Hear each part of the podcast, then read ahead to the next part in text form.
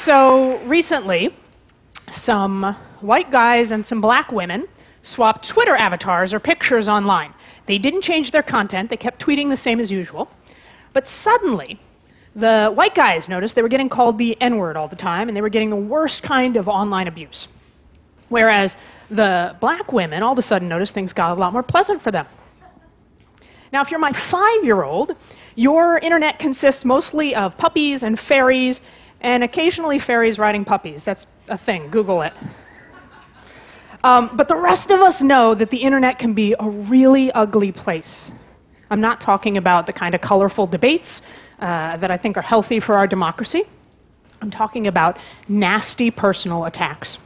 Maybe it's happened to you, but it's at least twice as likely to happen and be worse if you're a woman, a person of color, or gay, or more than one at the same time.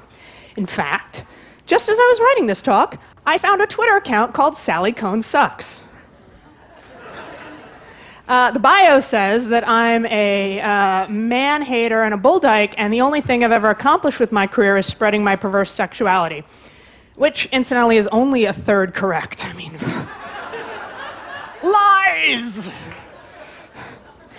But seriously, we all say we hate this crap. The question is whether you're willing to make a personal sacrifice to change it. I don't mean giving up the internet, I mean changing the way you click, because clicking is a public act. It's no longer the case that a few powerful elites control all the media and the rest of us are just passive receivers. Increasingly, we're all the media. I used to think, oh, okay, I get dressed up, I put on a lot of makeup, I go on television, I talk about the news. That is a public act of making media. And then I go home and I browse the web and I'm reading Twitter, and that's a private act of consuming media. I mean, of course it is, I'm in my pajamas. Wrong everything we blog, everything we tweet, and everything we click is a public act of making media. We are the new editors. We decide what gets attention based on what we give our attention to. That's how the media works now. There's all these hidden algorithms that decide what you see more of and what we all see more of based on what you click on, and that in turn shapes our whole culture. Over three out of five Americans think we have a major incivility problem in our country right now. But I'm going to guess that at least three out of five Americans are clicking on the same insult oriented, rumor mongering trash that feeds the nastiest impulses in our society. In an increasingly noisy media landscape, the incentive is to make more noise to be heard. And that tyranny of the loud encourages the tyranny of the nasty. It does not have to be that way. It does not. We can change the incentive.